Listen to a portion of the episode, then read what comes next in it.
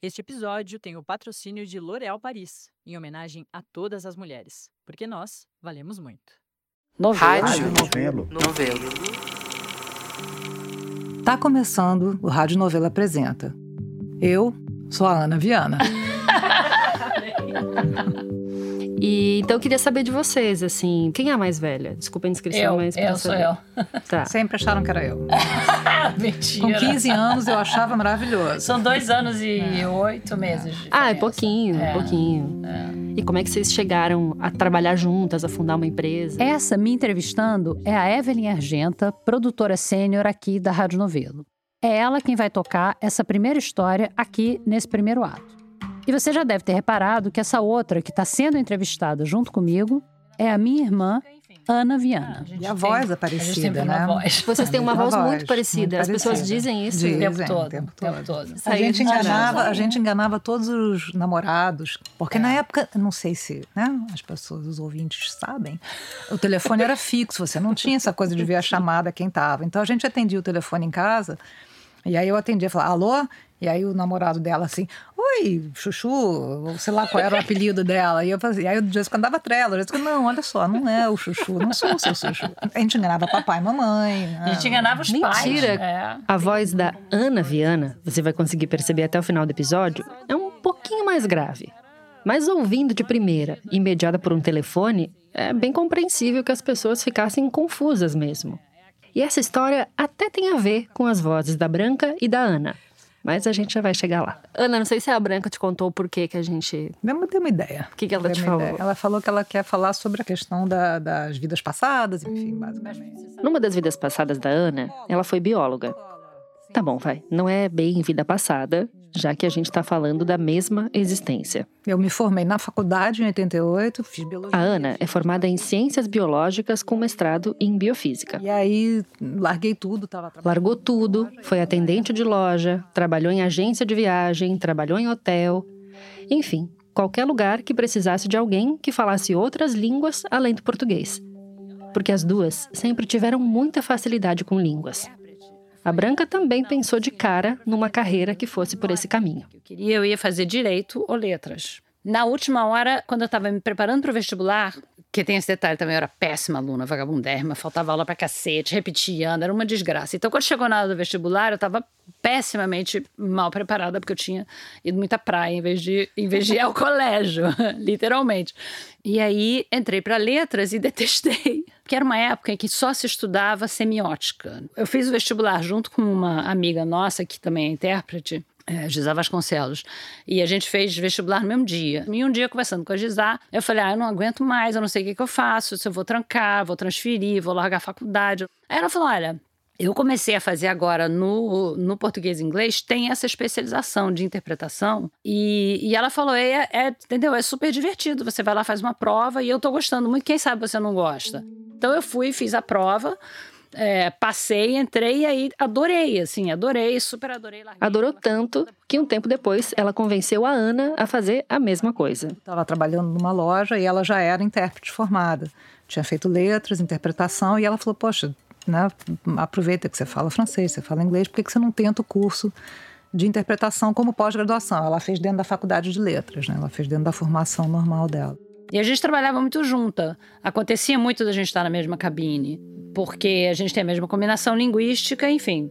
Talvez você que acompanha a Rádio Novelo há algum tempo já saiba.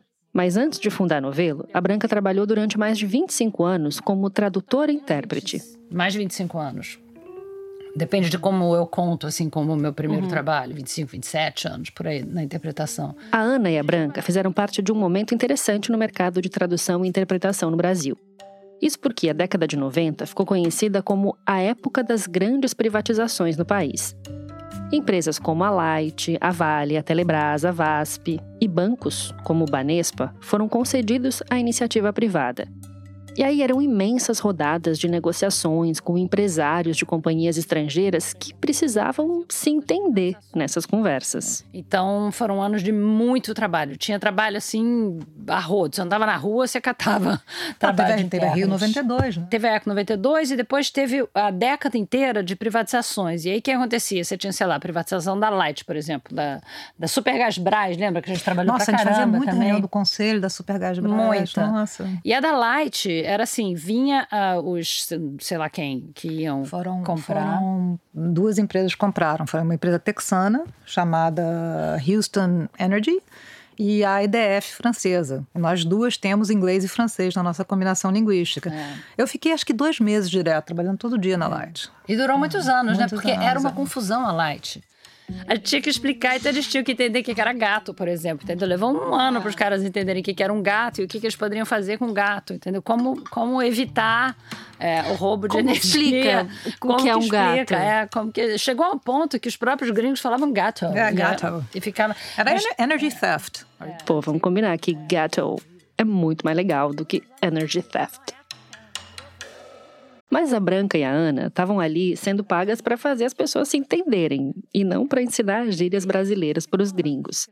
E isso é um trabalho super técnico, que exige experiência e preparo. Quando tem apresentação, eu leio. Se tem o nome do orador e não tem apresentação, eu vou no YouTube, busco ouvir a voz, ver como é que é a fala e tal. E a gente tem os glossários, né? Depois de tem anos de 20, glossário. 30 anos de trabalho, a gente tem muitos glossários já feitos. E você tem sempre as nossas. Uma, uma colinha que eu, eu sempre faço, você também fazia, do que com certeza vai cair na prova. Né? Em ortopedia, você vai ter o nome das articulações, já tem, no caso da, da- de medicina de laboratório, que eu faço muito, eu boto o nome dos medicamentos, que, que certamente surgirão e tal. Então você faz aquela colinha, deixa ali na tua frente. E é muita prática, né? Como diz o André Becken, nosso professor da PUC, você ouve o que está sendo dito, pensa no que você está ouvindo e aí sim você vai é, passar. É Experiência, domínio da língua, vocabulário. Até aí são coisas específicas, mas que se aprende ou se aperfeiçoa com a prática. Mas tem coisas que extrapolam o conhecimento técnico e te jogam numa outra dimensão. Eu- nunca fiz, mas tem gente que faz a tradução de cirurgia ao vivo, né? Ah, eu fiz. Quando- é, você eu fiz uma vez, eu fiz uma amputação de perna. Isso. O quê? Separa que eu sei que a sua reação foi a mesma que a minha. Não vem querer fingir costume com essa informação, não. Caramba, É. não, isso é inacreditável. Hoje em dia deve ser super comum. né? Na Deve época, comum, na época na não época era. que, né, na época Não que eu fiz essa coisa essa, remota. era uma super novidade. Então, o que acontecia era uma cirurgia que estava acontecendo no Texas e tinha vários grupos de médicos no mundo inteiro. Tinha gente na Europa, tinha gente no Oriente Médio, tinha gente na Ásia e tinha gente aqui no Brasil e acho que outros países da América Latina também, assistindo a cirurgia de amputação de perna. Uma coisa assim que eu já estava quase desmaiando na cabine. E aí, a equipe médica lá do, do- de, acho que era de Houston, estavam todos com microfone, o, o cirurgião-chefe ia explicando, e os outros também, dizendo: olha, agora a gente vai pegar uma mulher. E amputou a perna da mulher ali. Ao vivo, ali na tela grande, e os médicos, então, depois podiam fazer pergunta, né? Do mundo inteiro.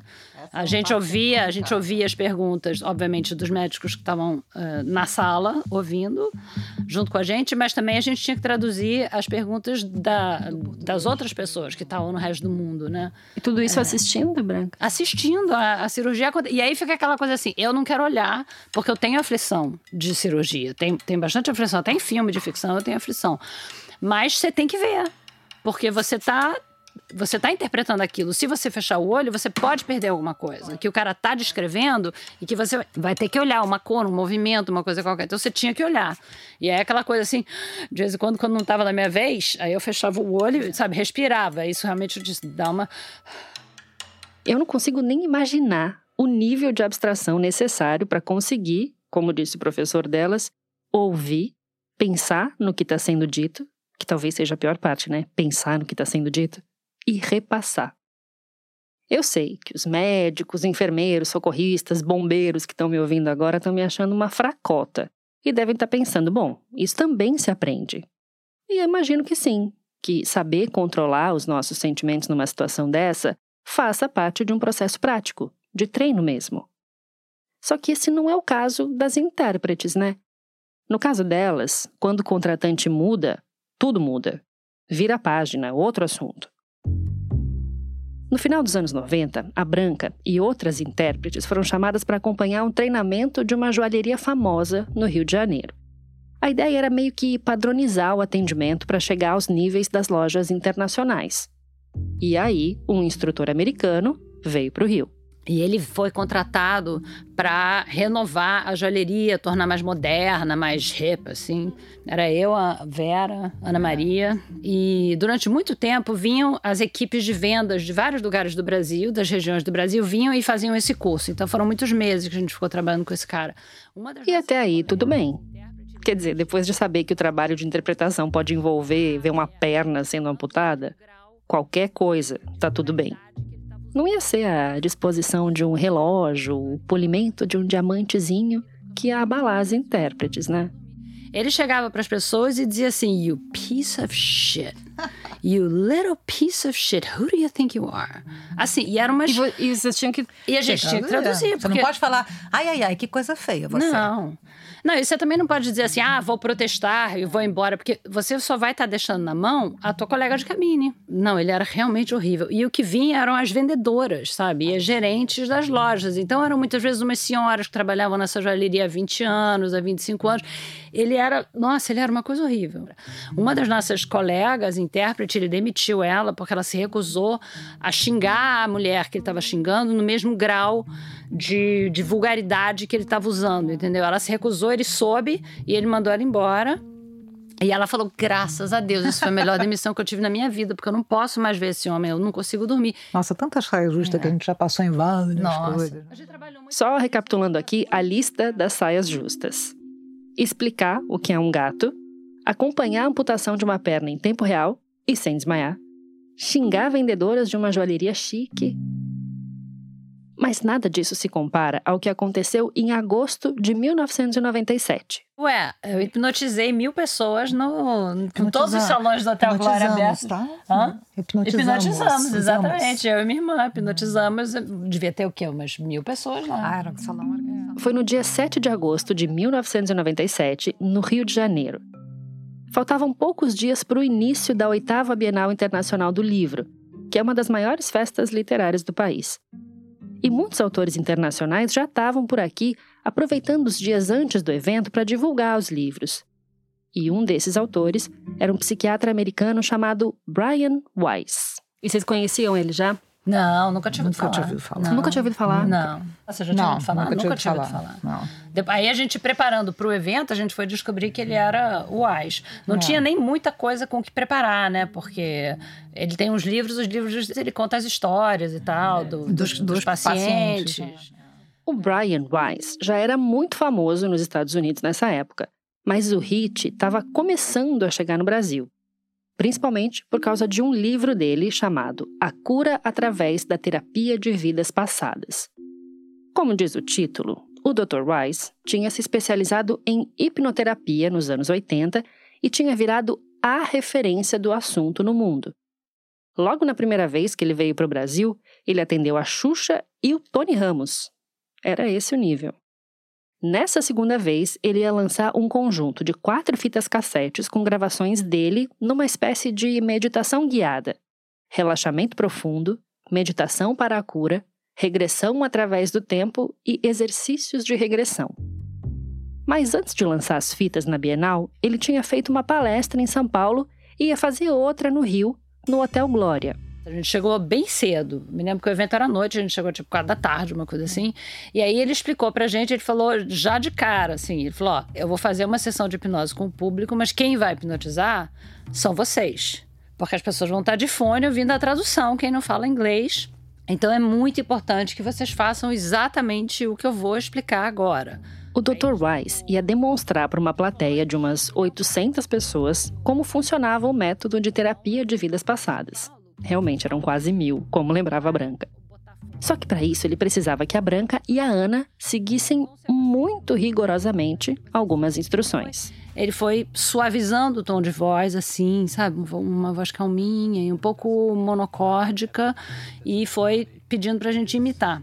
E aí ele explicou que era muito importante que as pessoas sentissem os cheiros dos quais ele ia falar, que visualizassem o caminho, as cores. Então ele that we never die because we're never really born. We existed before that, and then we come into a physical body, and at the end we move on. A plateia tinha que se sentir confortável, segura e relaxada para fazer o caminho de volta. Mas tinha uma coisa muito importante que funcionava como uma espécie de gatilho para o transe e que colocava à prova o repertório das intérpretes. Ele explicou: eu vou falar para as pessoas ficarem induzidas na, na questão da hipnose, eu vou falar, então fechem os olhos, não sei o que. Agora você imagina que você está chupando uma lime. Então a gente tinha que falar o limão. Então, aí a pessoa né, bota, você imagina ali, aí você começa a salivar. Fecha o olho e imagina que você está chupando um limão. Você começa a salivar. É, e em São Paulo, a intérprete tinha traduzido lime por lima. Por lima. Ah, por lima, foi isso. É. Ah, e aqui não é a mesma coisa. Não, é. É. Exato, e lima é doce, né? É. Lima é doce. O que ele queria era essa sensação de salivar na boca. E aí ele falou: não, isso é uma coisa importante porque aconteceu em São Paulo, deu esse erro e isso é grave.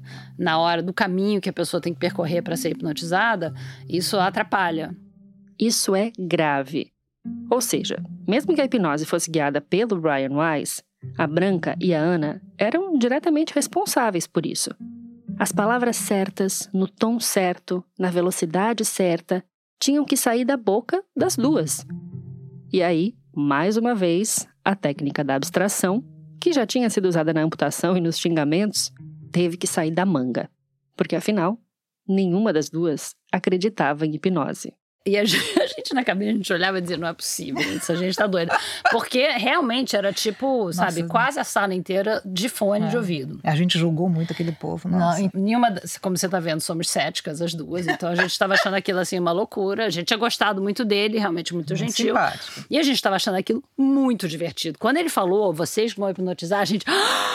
Uau, que legal, isso vai ser muito legal. Eu me lembro que na, na hipnose mais profunda, a Branca que estava fazendo.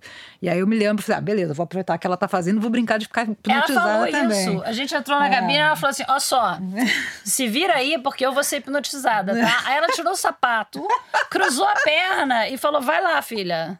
Vai lá. Aí acho que depois de uns cinco minutos ela viu que não estava sendo hipnotizada, nada, ela desistiu. Mas foi exatamente isso. Falou: ó, fica aí, tá?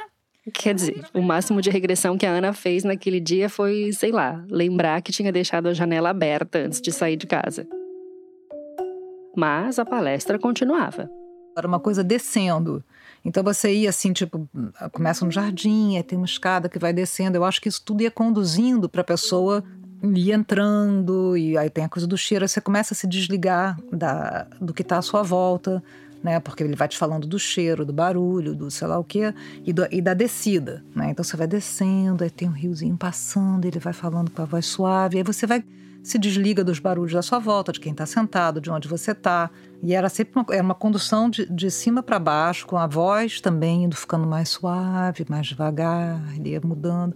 E isso vai conduzindo. É exatamente como, como uma, uma meditação é, guiada. É. A Branca, claro, estava ali do lado, ouvindo tudo. Quando acabou, ele falou: então agora vocês podem abrir os olhos. E aí ele começa a perguntar. Ele pergunta: quem voltou à infância? Blá, todo mundo levanta a mão. Basicamente a sala inteira, a infância. Diz assim: quem voltou ao útero da mãe? 80% da sala. A gente olhava assim, a gente não chegava a fazer, sabe, se tentar se levantar para ver, e a gente dizia: não é possível que essas pessoas todas aqui voltaram ao útero da mãe com a minha voz.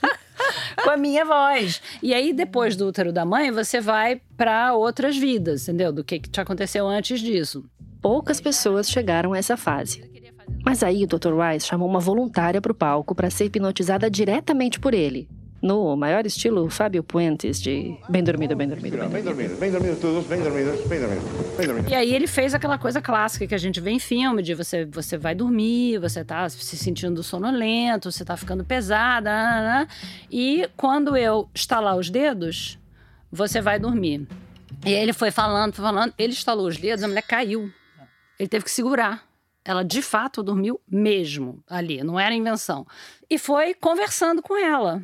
E é geralmente nesse momento que surgem as melhores lembranças do passado. E aí ela foi contando, ela foi contando, e aí ela falou, você imagina, ela disse o seguinte: que ela estava num castelo e tinha um baile. E ela tava com uma roupa comprida, assim. É, e tava dançando, e ela tava dançando com um homem, que era um homem alto, de barba, mais velho, que era o pai dela e era o rei. Era uma princesa Disney, assim, ela era uma, coisa princesa Totalmente. É, era uma princesa Totalmente. Disney. Eu sempre acho curioso que todo mundo que faz essas regressões para vidas passadas descobre que era da nobreza europeia. Ninguém plantava arroz na China, né? Ninguém lavava latrina. Mas a gente vê que não é só ela que acha que é príncipe. Nessa hora, a Branca estava se referindo a uma história bem específica de um paciente bem específico do Dr. Brian Weiss. No final desse mesmo ano, de 1997, o ex-presidente Fernando Collor de Mello foi ao consultório do Dr. Brian Weiss em Miami. Ele queria entender, através da terapia, os motivos que teriam levado o irmão dele, o empresário Pedro Collor, a fazer uma série de denúncias que tinham culminado no impeachment dele em 1992. E lá, na consulta com o Dr. Weiss, o Collor teria descoberto, fazendo uma série de associações tiradas da própria cabeça, que ele, Fernando Collor, era a reencarnação de Dom Pedro I. E que, seguindo uma lógica meio torta de reencarnação sincronizada, o Pedro, Pedro Collor, teria sido Dom Miguel, o irmão vingativo do imperador. Eu fiquei sabendo dessa história maluca quando eu estava fazendo a pesquisa da série Color vs Color, que é um podcast original Globoplay produzido aqui pela Rádio Novelo. Se você ainda não ouviu, depois desse episódio, procura lá por Color vs Color no aplicativo da Globoplay ou então em qualquer outra plataforma. Todos os oito episódios já estão disponíveis. Eu fiquei passada com essa história, claro. E aí, um dia no almoço, na mesa, eu contei essa história para Branca. E ela me retrucou com essa outra história da vida passada dela com o Dr. Weiss. Agora, uma coisa que precisa ficar clara é que o Dr. Brian Weiss nunca disse para o Collor que ele foi Dom Pedro. O que aconteceu foi uma sessão de terapia onde o Collor foi elaborando sozinho e chegou a essa conclusão sozinho. E bom, qual é a real vantagem de saber quem a gente foi em vidas passadas? Se é que existe esse negócio de vidas passadas, eu não faço a mínima ideia. O Collor viu nessa regressão uma resposta bem fantasiosa para dar conta dos dramas do presente dele para tentar seguir no futuro, tirando o peso dos próprios erros das costas. Mas isso nem vem muito ao caso aqui. O que se sabe é que não existem evidências científicas que comprovem a eficácia do método. A Ana e a Branca, como elas mesmas falaram, também eram bem céticas em relação à regressão. Elas não embarcaram nessa ideia de vidas passadas, nem antes e nem depois da experiência de hipnotizar centenas de pessoas de uma vez. Mas os anos que elas passaram como intérpretes foram quase um jeito de viver várias vidas numa só. Na interpretação, as palavras não são nossas e a gente consegue fazer com que elas soem a, a do apresentador através da gente. Né? É Aí- isso, por isso que eu É. falei quando eu te vi, eu falei, nossa, que engraçado, porque tu já foi tanta gente na minha cabeça. Eu gostaria de agradecer e eu agradeço a todos os membros da academia. Muito obrigada.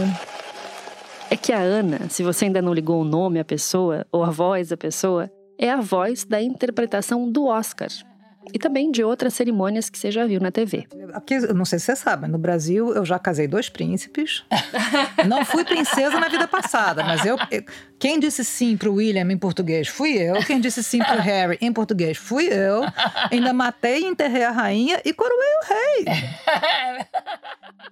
O Brian Weiss, no livro Cura através da terapia de vidas passadas, diz que toda vez que uma pessoa está tão concentrada numa tarefa que ela não se distrai por estímulos exteriores, pode-se dizer que isso é uma hipnose ligeira.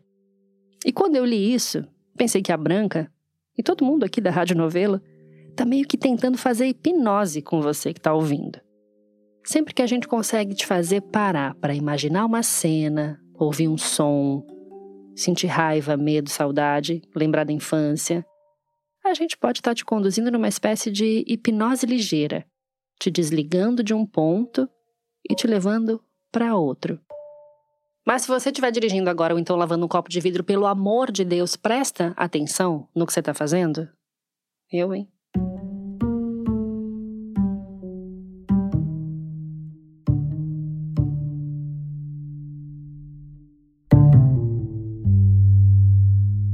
Essa foi a Evelyn Argenta, produtora sênior daqui da Rádio Novelo. E se você está bobeando e ainda não ouviu Collor versus Collor, não perde mais tempo. Essa história aí de Dom Pedro só vai aparecer no oitavo e último episódio da série, mas vale ouvir na ordem para entender tudo. Como o ouvinte disse outro dia no Twitter, é tipo Succession, só que melhor. Mas calma, bota aí para ouvir Collor versus Collor na sequência quando terminar esse episódio aqui, porque ainda não terminou. Já já a gente volta. Tem um provérbio nigeriano que diz que, enquanto você estiver em grupo, o leão vai dormir com fome. Desde pequena, em Lagos, Esther Obiadiele viveu em grupo. Um grupo de mulheres. Mãe, irmã, tia, avó. E a vida foi trazendo ainda mais companhias femininas, como as três filhas. Com a necessidade de trabalhar depois de vir da Nigéria para o Brasil e com o fim do casamento dela, a ancestralidade mostrou o caminho. Um dia não se lembra quantos anos que eu tinha. Eu fiz uma trança na minha irmã. E a minha mãe ficou chocada, me chamou e falou: Você tem dom, vai usar isso para ser alguém no futuro. Eu virei e falei: Mãe, eu não vou ser cabeleireira, não. Ela só ri, mas onde que eu tô? Ela aprendeu a fazer trança sozinha quando ainda era criança, usando as raízes das plantas da sua casa. Depois, foi se aprimorando no cabelo da irmã e das filhas. Quando precisou, já sabia que direção seguir. Começou em um salão afro no centro de São Paulo e agora atende meninas, mulheres e idosas na casa dela. O segredo é amor. Eu não quero ficar emocionada. Ela sente, porque é muito bom você colocar tudo amor dentro do que você faz. Todas minhas clientes é maravilhosa. Toda vez que eu atendo alguém, ela sempre fala amor que ela tem do meu trabalho. Cabeça é sagrada. Para mim é autoestima. Tem que se amar. Tem gente que fica mais ah, isso não. Mas quando essa pessoa transar, se é levantar a autoestima, se ama.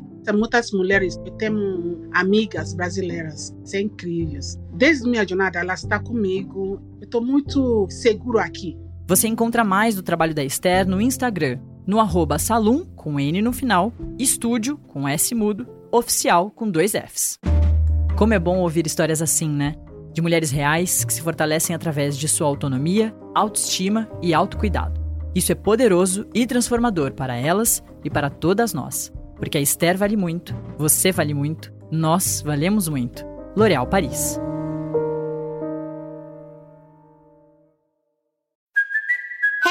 Cuoco for Priceline. Ready to go to your happy place for a happy price? Well, why didn't you say so? Just download the Priceline app right now and save up to 60% on hotels. So, whether it's Cousin Kevin's Kazoo concert in Kansas City, go Kevin, or Becky's Bachelorette Bash in Bermuda, you never have to miss a trip ever again. So, download the Priceline app today. Your savings are waiting. Go to your happy place for a happy price. Go to your happy price, Priceline. No segundo ato de hoje, a gente continua falando sobre intérpretes. E quem conta essa história é a Bia Guimarães. Todo mundo que conhece a Patinha acaba aprendendo uma palavra nova. Meu nome é Ana Patrícia Costa, eu tenho 52 anos. Ah, desculpa. Patinha é o apelido da Ana Patrícia. E eu trabalho com produção, produção de eventos.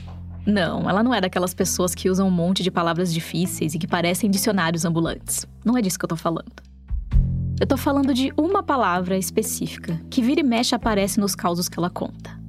Um termo que faz parte da vida da patinha e que acaba ficando familiar também para quem convive com ela. Se as minhas contas estiverem certas, faz uns 17 anos que a gente se conhece. Então eu fui apresentada para essa palavra já tem um bom tempo. Mas eu nunca soube direito a origem dela. Quer dizer, eu sabia que tipo de acidente tinha feito a palavra aparecer. Mas eu nunca soube dos detalhes dessa aparição. E eu nunca tive noção do tanto que essa palavra e tudo que veio com ela transformou a vida da Patinha e a da mãe dela. Especialmente a da mãe dela. Bom, minha mãe chama-se Maria Creuza Costa. Ela é uma baiana retada.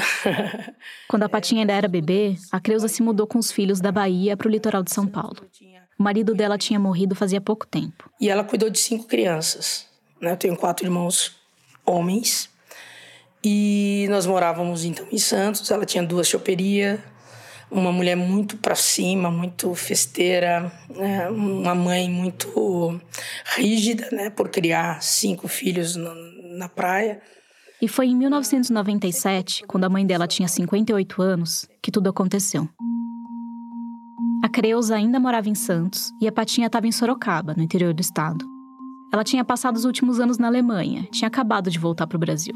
Eu volto, ela vem me visitar e fazendo um jantar para mim. Ela começou a passar mal.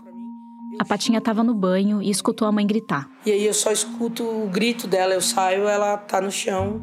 Não era raro a mãe dela reclamar de problemas de saúde. Sempre que os filhos iam visitar, ela se queixava de uma dor aqui, outra dor ali. Ela falava que não estava legal da coluna.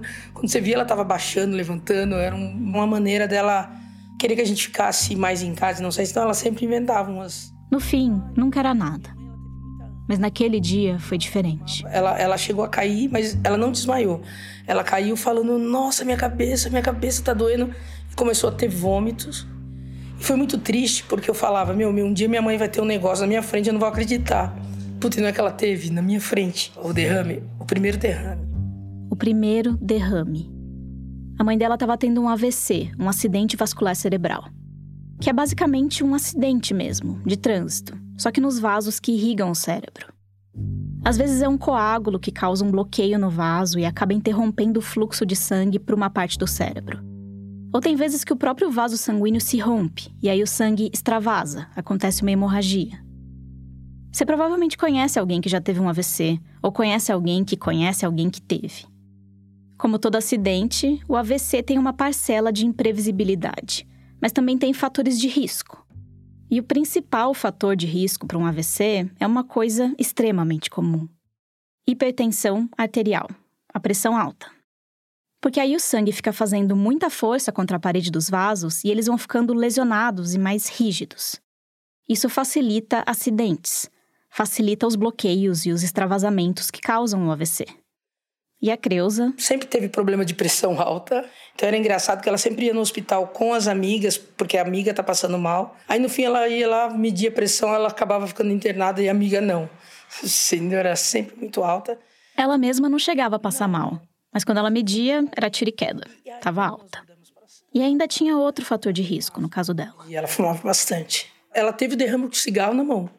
A Creuza estava mexendo as panelas com uma mão e fumando com a outra quando ela passou mal e caiu no chão. A Patinha pegou a mãe dela e correu para o hospital. Aí nós chegamos no hospital, ela acabou tendo mais dois derrames na mesma noite. Ela ficou internada alguns dias enquanto os médicos faziam os exames e acompanhavam o caso. Mas a Creuza estava consciente, estava bem, na medida do possível. Aí foi descoberto o aneurisma na, no cérebro, né? Aneurisma é quando a parede do vaso sanguíneo dilata e faz tipo uma lombada para fora, uma bolha que pode romper. A pressão alta também é uma das causas do aneurisma. Os médicos disseram que a Creuza ia precisar ser operada, para diminuir a chance dela ter mais AVCs e de ficar com sequelas. Ela estava consciente, então ela assinou ali para fazer a operação. Uh, um dia antes da operação, vou dar a comidinha para ela de manhã, ela começa a babar. E ela foi tentar falar comigo, ela ficava. Uh, eu falei, mãe, então ela já perdeu a fala antes de, e realmente era um novo derrame que foi bem forte. E aí ela já entrou para cirurgia sem os movimentos do lado direito e sem a fala. Quando acontece o AVC e o fluxo de sangue é interrompido, uma parte do cérebro deixa de receber sangue. Nisso, as células que estão ali podem morrer, e as funções que toda aquela área executa no nosso organismo podem ficar comprometidas. É por isso que muita gente que tem um AVC fica com um lado do corpo paralisado, por exemplo. Porque o acidente aconteceu justo na via que levava sangue para a área do cérebro responsável por aqueles movimentos. E existem terapias, reabilitações, mas algumas sequelas podem ser permanentes. A sequência de AVCs que a Creuza teve afetou não só os movimentos do lado direito do corpo dela, mas também a fala. Ela já não conseguia falar nada. Ela tinha um gritinho, só que ela fazia. Eu vim da Alemanha só para me organizar aqui, porque eu ia voltar. Aí eu vejo minha mãe ali na sala de operação, saindo do, do, da, da UTI. Puta, me dá uma loucura, assim, um amor grande por ela. Que eu falo, nossa, que amor é esse? E eu falo, não, vou cuidar da minha mãe. Então ali eu pari uma senhora de 50 e poucos anos. Naquele momento, a Patinha entendeu que ela ia ter que ficar no Brasil. E que a mãe ia ter que ir morar com ela por mais complicado que fosse. Porque assim, minha mãe era uma pessoa difícil, nós tínhamos uma relação uma com a outra muito difícil. E foi mesmo complicado. Porque além da convivência difícil, De um lado da história estava uma pessoa que, da noite para o dia, tinha ganhado a responsabilidade de cuidar de alguém que não conseguia se deslocar direito nem se comunicar direito. E do outro lado da história, tinha outra pessoa que também não estava nada confortável com o papel que ela tinha acabado de ganhar. Uma pessoa que, da noite para o dia, tinha perdido o controle de coisas que antes pareciam inseparáveis do corpo dela. Imagine para ela a dificuldade né, de, de querer se expressar e não conseguir. Ela não aceitava nada, ela não aceitava a doença, ela ficou revoltada.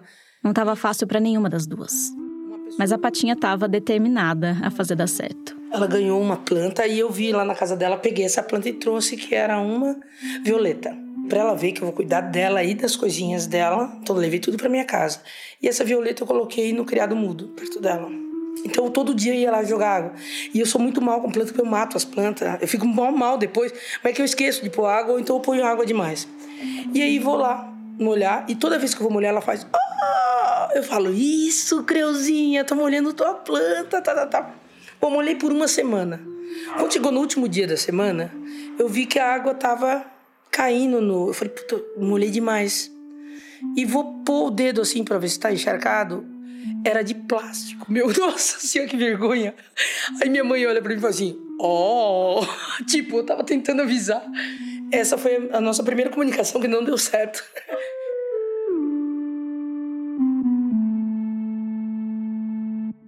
Esse foi também um dos primeiros sinais de que a vida delas ia mudar para sempre.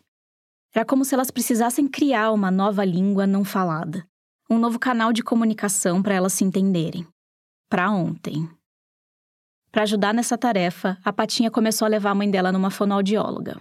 E ao longo das sessões, ela ia fazendo exercícios de reabilitação e experimentando caminhos. A gente pensou até na, em Libras, se ela pudesse aprender, mas como ela, ela perdeu os movimentos do braço direito, ela não quis também.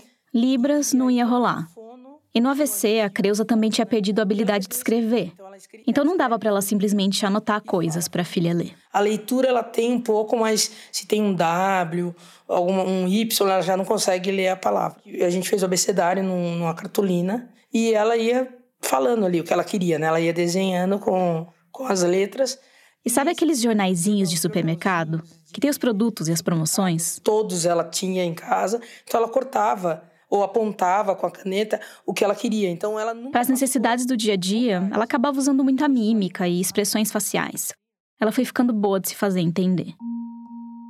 E foi só depois de mais ou menos um ano que a palavra chegou. A tal palavra que eu estava falando no começo da história. Quer dizer, eu nem cheguei a falar ela ainda. Fanina. A Creuza começou a dizer Fanina. Para tudo fanina e pequenas variações. A panina, a fanina, isso é tudo. Essa palavra que para mim e para você não significa nada, para Creuza passou a significar tudo. Fanina podia ser uma reclamação, um pedido, uma fofoca, uma resposta de sim ou não. E aí a Patinha precisava interpretar. Ela virou a principal intérprete de uma nova língua que tinha um vocábulo só. Até que um dia, a fonoaudióloga resolveu gravar a Creuza falando. No que ela grave, eu falei que Creuzinha é uma pessoa brava, difícil. A reação que ela teve foi violenta, minha mãe, quando ela viu que eu falava, Fanina. A moça falou: é dessa forma que a senhora tá falando. Ela bateu na fonoaudióloga. Ela deu um tapa, assim, pegou no braço da mulher. E a mulher até ficou sentida. Eu falei: mãe, o que, que é isso? Mas foi. É, assim, ela, ela ficou muito mal. Porque ela não. É, na realidade, quando ela, ela vai conversar com você, pra ela, ela tá falando. Para entender o que estava acontecendo ali, eu conversei com a Karen Zazo Ortiz, que é fonoaudióloga e professora da Unifesp, Universidade Federal de São Paulo. Onde eu coordeno o ambulatório de transtornos neurológicos adquiridos da fala, linguagem e cognição. No topo da lista dos transtornos neurológicos que a Karen vê no ambulatório estão as sequelas do AVC. De 30 a 35% dos pacientes que têm AVC têm também uma fasia. Afasia é essa alteração na linguagem que pode acontecer depois de uma lesão no cérebro. E tem vários tipos de afasia. Tem as mais brandas, tipo quando a pessoa fica com dificuldade para encontrar a palavra que ela está procurando na cabeça, ou fica com uma dificuldade leve para ler ou para escrever. E tem os tipos mais graves. Em que o paciente não consegue praticamente entender nada do que ele escuta, não consegue se comunicar pela fala, não consegue ler nem escrever. A balança da comunicação pode ficar diferente para cada pessoa. dependendo de como foi a lesão.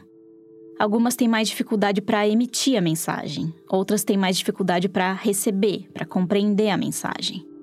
Isso da pessoa tentar falar e só sair uma palavra específica ou um conjunto de palavras específico, tipo fanina ou ai meu Deus do céu, é um problema de emissão. Mas se a pessoa também tiver um distúrbio de compreensão, ela pode não notar que existe um abismo entre o que ela acha que está dizendo e o que ela realmente está dizendo. Ele pode não perceber que o que ele está falando não faz sentido e que o interlocutor dele não compreende aquela fala. Né? E quando ela tem essa escuta do, do, do, Fanina, ela ficou muito mal e se calou. Ela ficou acho que uns três dias sem, sem se comunicar. Ao longo dos anos, a Creuza foi se acostumando, na medida do possível, com aquele abismo e com aquela palavra que saía no lugar de todas as outras. De todas as palavras que existem e as que ainda não existem, ela ficou com Fanina e suas pequenas variações. Então ela, ela canta Fanina, Fanina, Fanina. Aí ela reza, ó, oh, Fanina, Fanina, Fanina. Aí ela briga, Fanina, oh, Fanina. E ela fofoca, Fanina, Fanina. Com certeza tem coisas que se pedem nessa tradução. Coisas que a Creuza tenta expressar e a Patinha não consegue interpretar. Ou coisas que a Patinha diz e a Creuza não entende. Mas elas estão sempre fazendo esse esforço para tentarem se encontrar no meio do caminho. Eu tenho irmão em São Paulo, outro no Mato Grosso do Sul e um em Santos. Então ela, quando ela quer falar dos meus irmãos, então ela fica assim de, de São Paulo, que é perto, ela fala, ah! Aí eu falo, São Paulo, ela, Fanina. Aí o mais longe, ela faz, ah! Aí eu sei que é bem longe, eu falo, Mato Grosso do Sul. Enquanto mãe e filha inventavam novas maneiras de se entender e de conviver, a Patinha viu surgir um outro abismo. Só que agora, nela. Eu não tinha mais a minha vida, eu estava me doando totalmente para ela. De todos os irmãos, a responsabilidade tinha ficado com ela, a única mulher. Era difícil equilibrar o trabalho com essa rotina de cuidados, que também foi ficando mais dura conforme a Creuza foi ficando mais velha. Teve períodos em que a Patinha teve que parar de trabalhar, e elas ficaram vivendo só com o dinheiro da aposentadoria da Creuza. Eu fiquei com a minha mãe 24 horas. Tanto que tinha vezes que eu não aguentava o Fanina. Eu, eu levantava já escutava a Fanina. Falava, puta, sabe, por todo o amor que eu tinha por ela, mas eu precisava também de um tempo de relaxar e eu não conseguia isso. Nenhuma das duas recebeu nenhum tipo de ajuda psicológica para lidar com o que elas estavam vivendo. Enquanto a Patinha cuidava da mãe, ela ia se distanciando dela mesma ia perdendo a capacidade de ler os sinais do próprio corpo, de interpretar o que estava acontecendo com ela mesma. Quem cuida do cuidador? Eu era uma pessoa que vivia muito no esporte, eu não tinha mais tempo para treinar. É, e eu realmente, o meu lance com a comida foi vício. Eu me viciei. Eu comia nove pães de manhã e nove pães à noite. Assim, eu tinha que ter pão. Era a minha loucura. E, e, e, foi vício.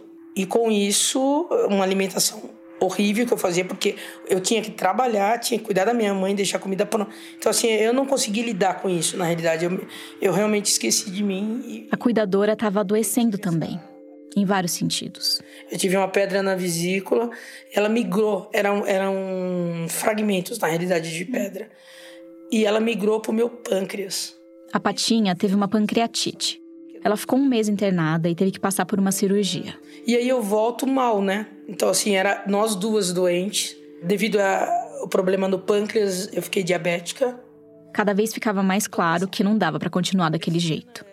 E que uma hora ou outra, os irmãos iam ter que dividir aquele papel com ela.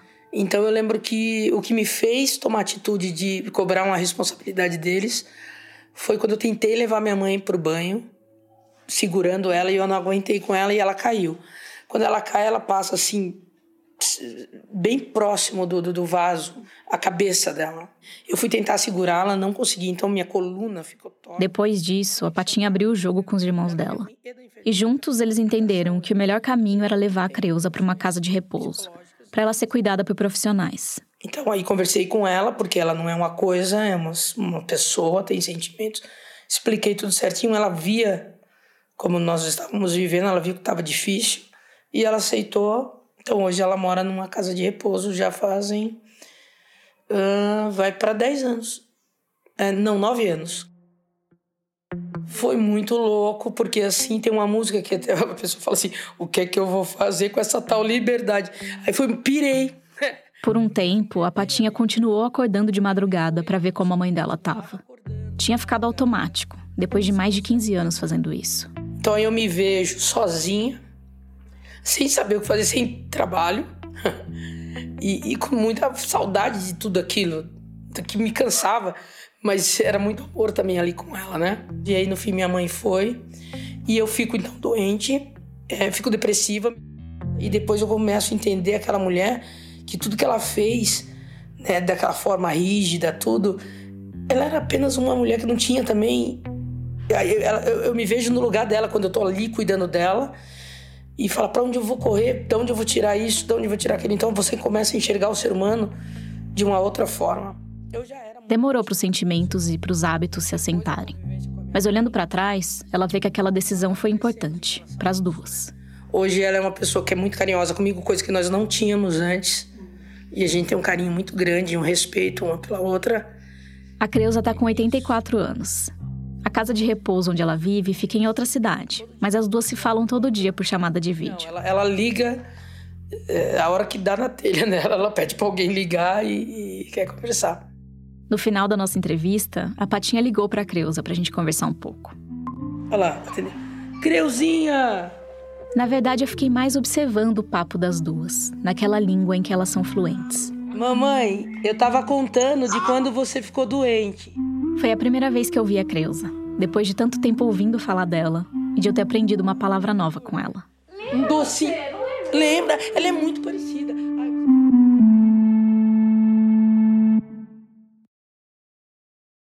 Hoje a Patinha tá tentando cuidar mais dela mesma. Então vivi anos assim muito mal comigo mesmo.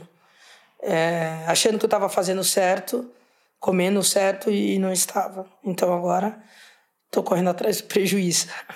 Além da diabetes que ela desenvolveu depois daquela pancreatite, recentemente ela descobriu que tem hipertensão, igual a mãe. Ela já começou a tomar remédios e a mudar os hábitos para tentar controlar a pressão. Uma pesquisa do Instituto Humani, feita em 2023, mostrou que quase 27% da população brasileira vive com hipertensão arterial sistêmica.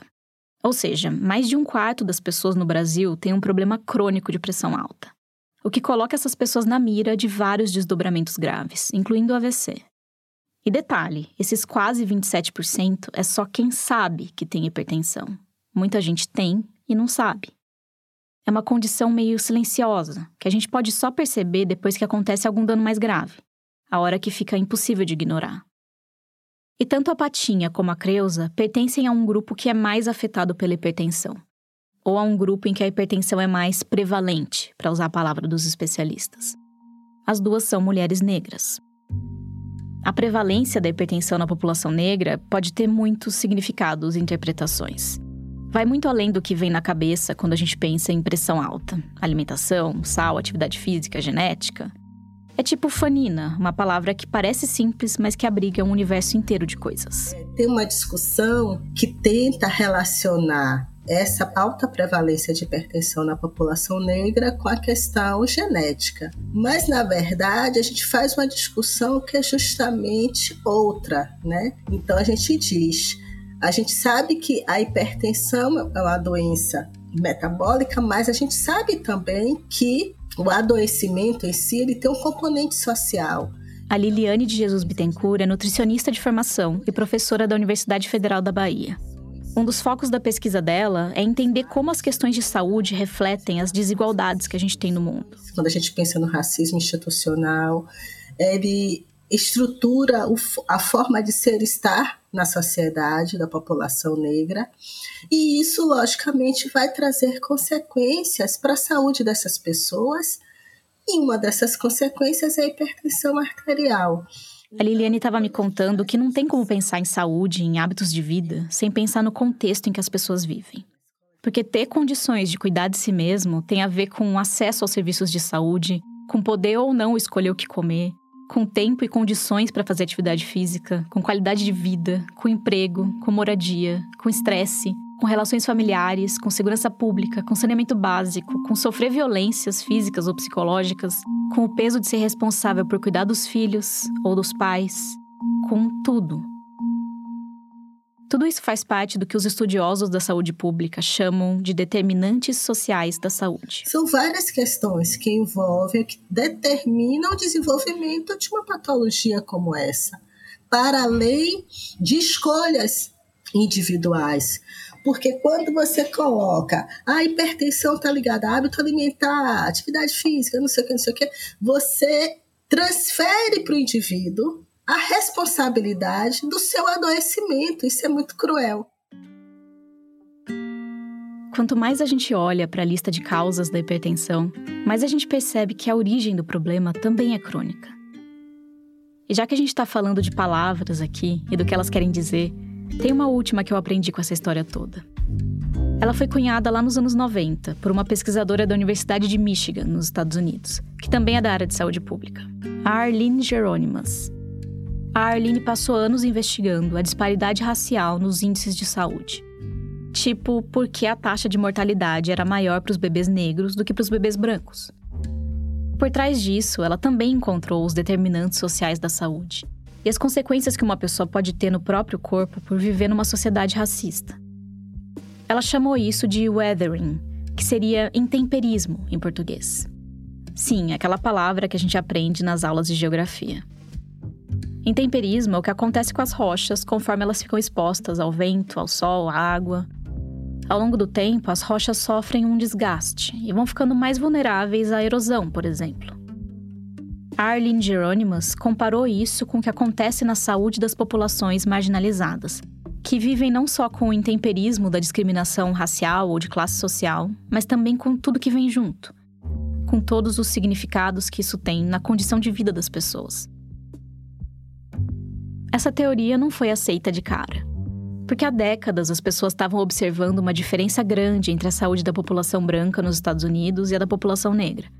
Mas isso era atribuído à pobreza ou à genética daqueles grupos, ou à falta de cuidado com a própria saúde. O que a Arlene percebeu era outra coisa.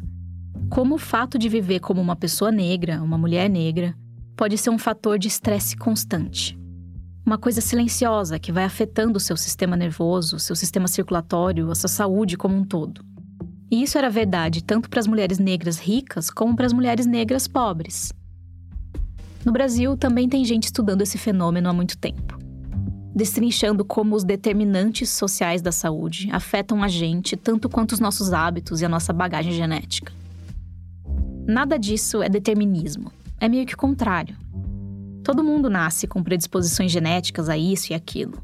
E o estilo de vida que a gente segue faz diferença, claro. Mas tem coisa que vai além do nosso controle individual. O jeito que a sociedade afeta a gente. Que até tem a ver com a epigenética, mas essa é uma história para todo um outro capítulo. Intemperismo é uma palavra que é mais do que uma palavra. É um jeito de interpretar problemas de saúde dentro de um todo um todo muito maior do que um corpo e os sistemas dentro dele. Um sintoma nunca é um fenômeno isolado.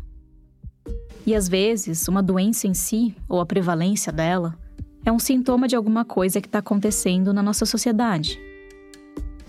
Quando uma pessoa adoece, ela não adoece sozinha. E com essa nova palavra no vocabulário, dá pra gente enxergar isso melhor.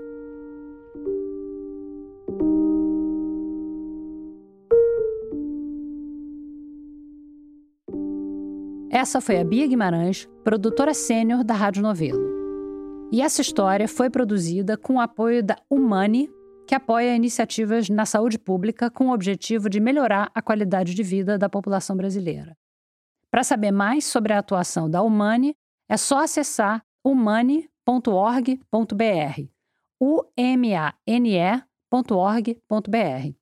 O link também está lá no nosso site. A gente volta já.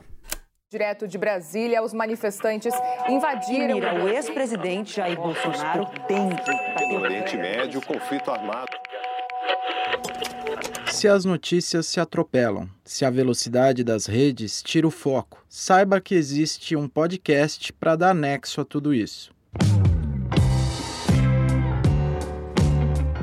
Olá, eu sou o Antônio Mami, editor do Nexo Jornal, e tô aqui para te convidar a ouvir o Durma com essa o nosso podcast diário de notícias.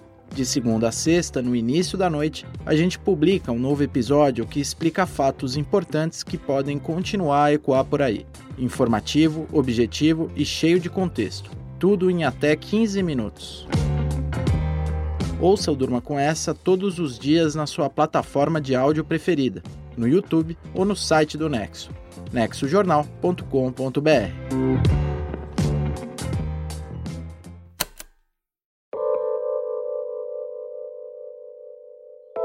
Obrigada por ouvir mais esse episódio do Rádio Novela Apresenta. Se você ainda não foi dar um passeio lá no nosso site, eu recomendo. A gente está sempre acrescentando coisa e dá para conferir todas as nossas séries por lá. Inclusive, tem um link lá para você conhecer Color versus Color na voz da Evelyn. E também tem as coordenadas para você assinar a nossa newsletter e ficar por dentro de todas as novidades do Rádio Novela Apresenta. Na página de cada episódio, a gente deixa algum material extra no site. Essa semana tem foto da Patinha e da Creuza e fotos minhas com a Ana durante os nossos anos de interpretação. Se você quiser mandar uma sugestão para a gente, vai lá no nosso site, no menu, onde tem a seção Envie uma pauta. O Rádio Novela Apresenta é um original da Rádio Novelo. A gente tem o apoio da Open Society Foundations. Tem episódio novo toda quinta-feira. A direção criativa é da Paula Scarpim e da Flora Thomson Devô, e a produção executiva é do Guilherme Alpendre. A gerência executiva é da Marcela Casaca e a gerência de produto é da Juliana Jäger. Nossos produtores sênior são Vitor Hugo Brandalize, Evelyn Argenta, Bia Guimarães e Sara Zoubel. As produtoras da nossa equipe são Bárbara Rubira, Natália Silva e Júlia Matos. A checagem desse episódio foi feita pela Luísa Silvestrini e pela Denise Ribeiro. Nesse episódio, a gente usou música original de Luna França e também da Blue Dot. A mixagem é do Pipoca Sound. O desenvolvimento de produto e audiência é feito pela Bia Ribeiro. O Gilberto Porcidônio é o responsável pelo conteúdo e engajamento das nossas redes sociais.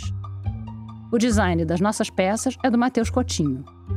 Obrigada e até a semana que vem.